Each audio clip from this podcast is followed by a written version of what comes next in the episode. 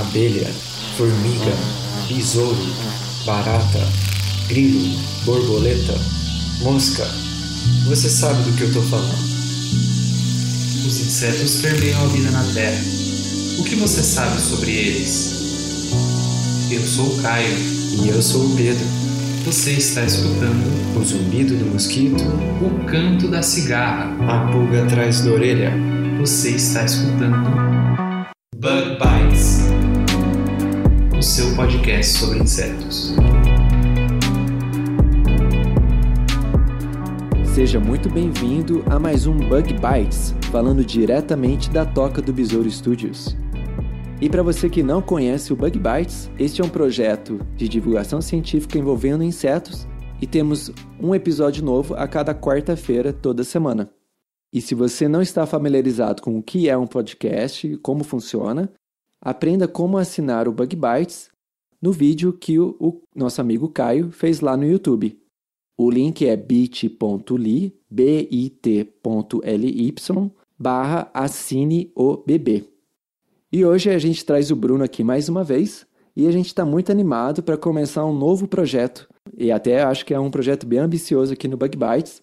A gente quer fazer uma série sobre naturalistas. Não é, não é mesmo, Bruno? É isso aí, Pedro. E para começar essa série, nós vamos abordar uma das personalidades mais importantes da ciência brasileira. Mas, Pedro, explica pra gente o que, é um naturalista. É isso aí, Bruno. É, é bom a gente já saber os termos logo no, no início, né? Para você que pensou em naturismo, né?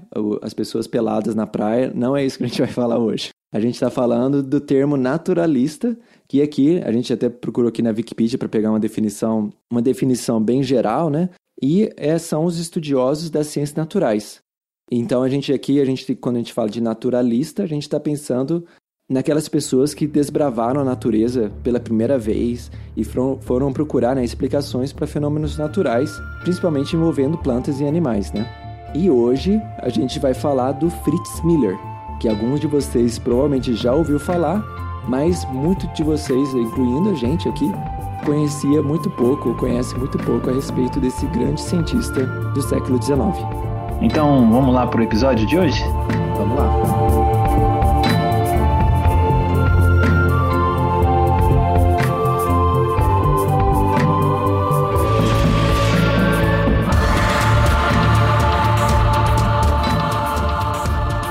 Como a gente comentou na introdução, hoje nós vamos falar sobre o Fritz Miller, que veio lá da Alemanha, fez do sul do Brasil a sua moradia e até se naturalizou brasileiro. Mas aí você deve se perguntar, né? Por que falar do Fritz Miller? O que, que será que ele fez para a ciência ou para o nosso país, né? O Miller, ele não foi apenas alguém que veio descobrir e descrever a nossa fauna e flora, mas ele foi de fato um cientista excepcional. Ele fez contribuições muito significativas na ciência e, inclusive, ele tem até o seu nome em um conceito biológico muito, muito importante, o mimetismo. Exatamente. E entre as várias contribuições do Miller à ciência, uma que a maioria de nós conhece, por aprender na escola ou na faculdade, é o mimetismo milleriano.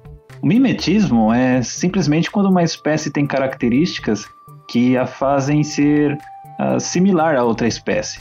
E aqui, similar é um termo bem geral. Pode significar visualmente similar ou somente similar nos sons que produz ou nas substâncias químicas que exala, e por aí vai. No caso do mimetismo milleriano, a gente está falando de um mimetismo do tipo defensivo, isto é, esta forma de mimetismo proporciona uma sobrevivência maior ao mímico, que usa o mimetismo para se defender de predadores, por exemplo. E o que, que isso significa, né? Quando duas espécies, por exemplo, são visualmente similares e classificadas em um caso de mimetismo milleriano. Tudo começou quando dois outros naturalistas, o Henry Bates e o Alfred Wallace, eles estavam na Amazônia fazendo várias descobertas da nossa fauna e flora. O Wallace foi embora, né? E o Bates ficou mais 10 anos pesquisando por aqui. E ele notou que indivíduos muito parecidos visualmente tinham diferenças muito importantes quando estudados com mais cuidado. Em 1861, ele publicou sua teoria para explicar o mimetismo que ele observou. especialmente aquele entre várias espécies de borboletas. Hoje a gente conhece o resultado dos seus achados pelo nome de mimetismo batesiano, que é o nome de quando uma espécie inofensiva ela tem uma semelhança muito grande com uma espécie que tem defesas contra a predação. Em borboletas, por exemplo, isso pode ser ilustrado quando uma espécie de borboleta inofensiva apresenta os padrões e cores nas suas asas que fazem ela ser parecida com uma outra espécie de borboleta e esta sim tem defesas contra a predação, como por exemplo, ela pode ter substâncias que causam aversão em passarinhos, se tornando assim menos preferida por esses predadores. O problema é que existem espécies mímicas que não são palatáveis, isso é, ela pode ter um gosto ruim, entre aspas, mas mesmo assim elas imitam outras espécies não palatáveis. Então, diferente do caso do mimetismo batesiano. Essa questão ela ficou sem resposta até que o Miller ele desenvolveu seus estudos lá no sul do Brasil e seus resultados indicaram que, que devido ao aprendizado de pássaros e outros predadores, como alguns lagartos, as borboletas que apresentam padrões de cores similares, elas podem alertar para os seus predadores que elas não são palatáveis. Assim, em um caso de espécie em que uma imita a outra, as duas saem ganhando. Um caso famoso são as das borboleta monarca, do gênero Danaus, e a sua mímica, a borboleta vice-rei, do gênero Limenitis. E esse importante conceito na biologia ele foi constatado não só em borboletas, mas em vários outros animais. Aliás, desde então esse conceito foi desenvolvido e, entre outras coisas, foram descobertos os anéis de mimetismo milleriano, onde você pode observar outras espécies que se aproveitam dessa relação de mimetismo e também passam a imitar as espécies não palatáveis. Contudo, nestes anéis não é raro encontrar ah, espécies que são palatáveis, criando assim um gradiente de mimetismo que vai do batesiano ao milleriano. Ah, e é claro, Miller fez muitas, muitas outras descobertas. Sem dúvida. E para o ouvinte que ficou curioso aí sobre anéis millerianos, a gente vai deixar um link para uma publicação científica e que mostra o exemplo de como é que funciona isso. Essas borboletas, assim, que uma é parecida com a outra, né? Mas você começa a ter outras espécies que se juntam a esse grupo de borboletas similares e começa a se aproveitar né, dessa semelhança para também se proteger da predação. É bem interessante. Mas falando aqui das outras descobertas, para o ouvinte que ficou curioso, fica aí ligado para ouvir muito mais sobre o Fritz Miller. A gente já volta.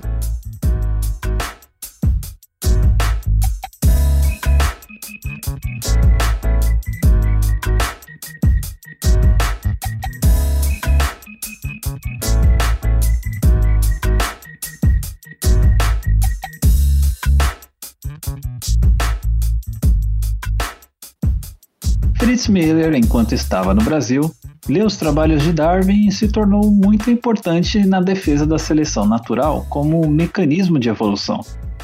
Até o mimetismo milleriano, segundo Fritz Miller, só poderia ter se desenvolvido por meio da seleção natural. Mas foram os seus estudos com crustáceos que forneceram as primeiras evidências que testavam a teoria de Darwin. E isso foi um estudo que ele publicou chamado For Darwin, ou em português, para Darwin ou pró-Darwin. O Fritz Miller, ele estudou biologia e medicina na Alemanha. E aí ele se mudou para o Brasil a convite do senhor Hermann Bruno Otto Blumenau, esse mesmo, aquele que fundou a cidade de Blumenau. Veio ele, né, o Fritz Miller e seu irmão. Ambos se tornaram professor de um colégio local. E lá, em contato com a Mata Atlântica, o Miller fez várias descobertas importantes, algumas inclusive encomendadas pelo próprio Charles Darwin. Pois é, Pedro. O Darwin e o Miller trocavam correspondências por diversas vezes. E em muitas dessas vezes o Darwin encomendava, vai, assim, acho que podemos dizer, observações para o Miller. Apesar do Fritz Miller ter publicado mais sobre a fauna, acredita-se né, que foi por causa das encomendas de Darwin que ele começou a dar mais atenção para a flora do Brasil. Suas contribuições, tanto na fauna quanto na flora, foram usadas por Darwin em novas versões do Origem das Espécies. além de que Darwin aproveitou para publicar as ricas observações que o Fritz Miller mandava. Tem uma entrevista bem legal que foi dada na Rádio Jovem Pan, é, com a presença de um estudioso da vida do Fritz Miller, o Luiz Roberto Fontes, que fala bastante dessa relação entre Darwin e Miller. É muito legal e a gente recomenda. Como de costume, para quem quiser escutar essa entrevista, a gente vai deixar o link no post e é bem legal mesmo. E também é interessante, né, Bruno, a gente constatar que um brasileiro, mesmo que seja naturalizado, tenha contribuído tanto para o desenvolvimento e comprova comprovação da teoria da evolução. O Fritz Miller e o Darwin tinham uma amizade tão grande que o Darwin até o apelidou de o príncipe dos observadores. Uma dessas observações importantes com o teste da teoria da evolução foram estudos dos estágios larvais de crustáceos, para observar como as mudanças durante o desenvolvimento larval poderiam dar pistas e explicar o parentesco entre grupos diferentes de crustáceos. Por conta desses estudos, né, que combinam evolução e biologia de desenvolvimento, que hoje é uma área aí bem importante da biologia e trazendo bastante contribuições, alguns pesquisadores chamam o Fritz Miller de precursor do campo de biologia de desenvolvimento evolucionária nas Américas. Sem falar, né, Pedro, que o Miller também foi precursor no estudo sistemático de características adquiridas e compartilhadas entre organismos e o uso de cladogramas para demonstrar as relações evolutivas entre diferentes espécies, conceitos que só foram estudados mais profundamente muito tempo depois pelo Willy Hennig. Um outro detalhe bem legal dessa amizade entre Darwin e Miller é que nós estamos falando de duas pessoas lá do século XIX, ou seja, quando não havia a rapidez e a agilidade na troca de informações como nós temos hoje através da internet. E, na verdade, através da ciência, as ideias de Miller e Darwin se aproximaram. Mas o curioso é que os dois nunca chegaram a se conhecer pessoalmente. Após a morte de Darwin, um de seus filhos, chamado Francis, e que escreveu a biografia do pai, Chegou até mesmo a comentar que, dos amigos que Darwin nunca tinha encontrado, Miller parecia ser aquele que ele tinha a sua maior consideração. Olha que legal, né, o Bruno? E realmente não foi sem motivos. Ele foi o pioneiro em várias coisas, né, como a gente já viu. Inclusive, ele foi um dos primeiros biólogos a utilizar um modelo matemático para mostrar a seleção natural em ação.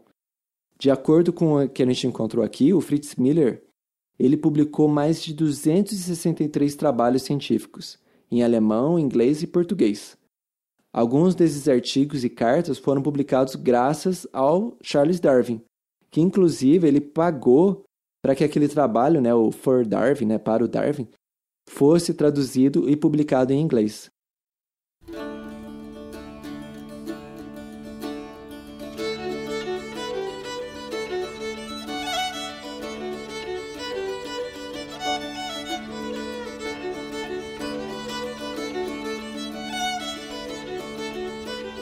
No começo desse episódio, né, a gente comentou sobre a vinda do Miller ao Brasil como um imigrante alemão. Naquela época, grande parte dos imigrantes que vinham para o Brasil, eles obtinham sua renda trabalhando na lavoura e nas plantações. E com o Miller não foi diferente. Quando a gente fala sobre um cientista importante, algumas pessoas já imaginam se tratar de alguém que passou anos trancafiado numa sala de laboratório fazendo experimentos. Mas eu costumo brincar que o laboratório de Miller não tinha paredes, né? Seu laboratório era o campo. E talvez as ferramentas que ele mais tenha utilizado na vida dele não tenham sido o microscópio ou uma lupa, mas sim a pá, a enxada e outras ferramentas agrícolas. E sendo o Miller, né, um pesquisador tão genial, com essas ferramentas ele conseguiu fazer contribuições científicas muito importantes. É isso mesmo. Durante sua vida no campo, Miller tinha contato frequente ali com cupins, né, nos arredores da, das plantações. E ele passou a dedicar uma atenção especial a esses insetos. Usando as próprias ferramentas de campo, Miller abriu e estudou diversos cupinzeiros de diferentes espécies que habitavam aquela região. E o que Miller descobriu através dessas observações ajudou a elucidar muitas dúvidas que pesquisadores do mundo inteiro ainda nutriam sobre a biologia desses insetos. Quem estuda cupins, né, certamente já ouviu falar do Miller pelas descobertas, né, que ele fez. Entre elas, né, que a casta não reprodutiva do cupim, né, que são né, em formiga e abelha, a gente tem as operárias, né, que é a casta não reprodutiva. E em cupim, ele descobriu que essa casta não reprodutiva, na verdade, são ninfas. Vale relembrar aqui que o cupim ele é hemimetábulo. Ele não passa por um período de metamorfose como os holometábulos. Em formigas e abelhas, por exemplo, os estágios de crescimento antes da forma adulta, elas são larvas que na maioria das vezes não podem se mover e assim não têm geralmente função similares à da operária, né? como por exemplo manutenção do ninho ou coleta de comida. Mas em cupins, o crescimento hemimetábulo ele permite que esses estágios juvenis desempenhem funções diversas nas colônias, inclusive essas típicas de operários. Além disso, o Fritz Miller também descobriu espécies de cupins que faziam ninhos subterrâneos e que em colônias de cupins você não tem só a rainha como a casta reprodutiva, você também tem o rei. Enquanto em formigas, né, ou em abelhas, como a abelha do mel, por exemplo, o macho ele morre após o acasalamento, mas em cupins o macho continua vivo após o acasalamento e envelhece junto com a colônia.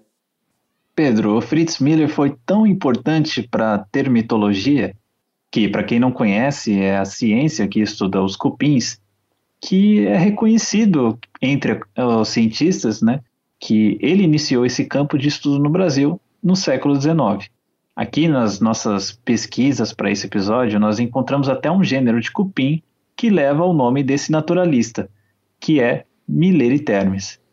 Milleritermes é encontrado na Mata Atlântica e uma das espécies desse gênero é a Milleritermes fritzi.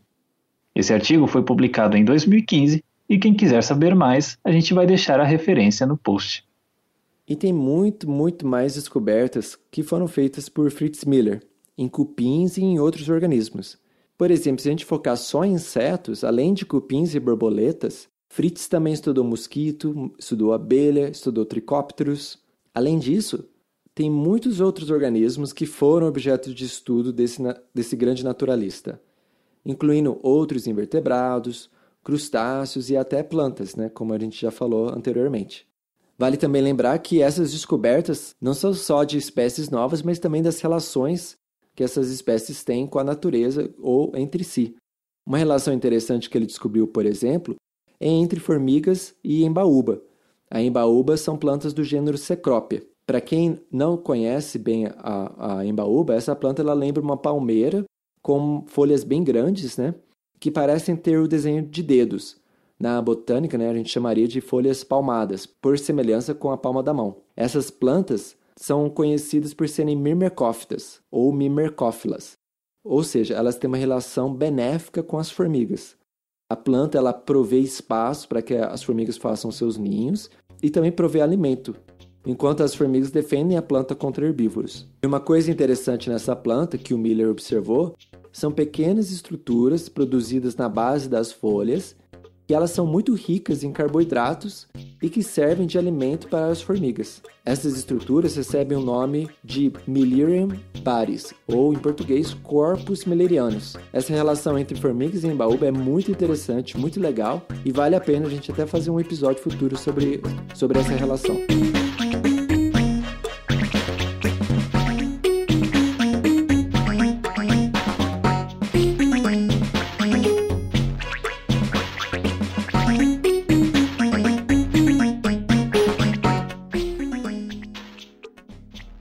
Fala sério, hein, Pedro? A história e as descobertas da vida do Fritz Miller são muito legais, né?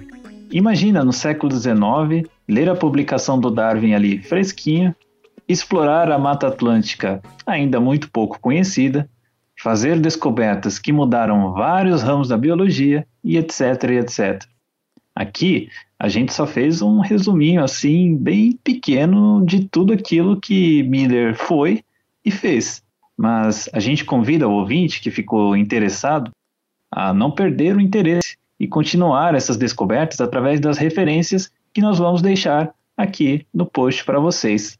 É isso aí. A gente então vai ficando por aqui, mas antes de a gente se despedir, Eu peço aqui para o ouvinte que mande uma mensagem dizendo o que achou desse primeiro episódio dessa série de naturalistas, o que está achando do podcast, se está curtindo, se tem sugestões, se tem críticas. Manda aí para gente. Se você for de Instagram, procura o Bug Bites Podcast lá e manda mensagem. Se for do Facebook, a gente também está lá, Twitter, até no YouTube.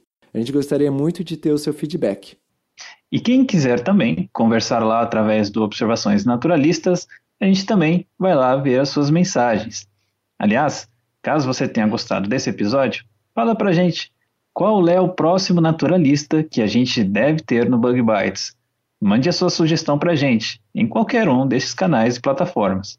É isso aí. Bom, por hoje a gente vai ficando por aqui. Um grande abraço pro ouvinte e até semana que vem com mais um Bug Bites. Tchau. É isso aí, gente. Um abraço para todos e até a próxima.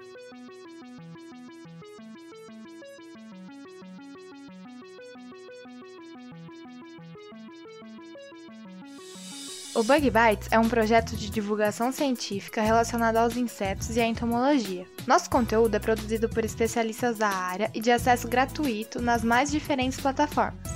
O apoio de nossos ouvintes é muito importante. Se você gosta do nosso conteúdo, considere apoiar esse projeto. A partir de R$ reais mensais, você pode apoiar o Bug Bites na plataforma Padrim. O link está na descrição do episódio.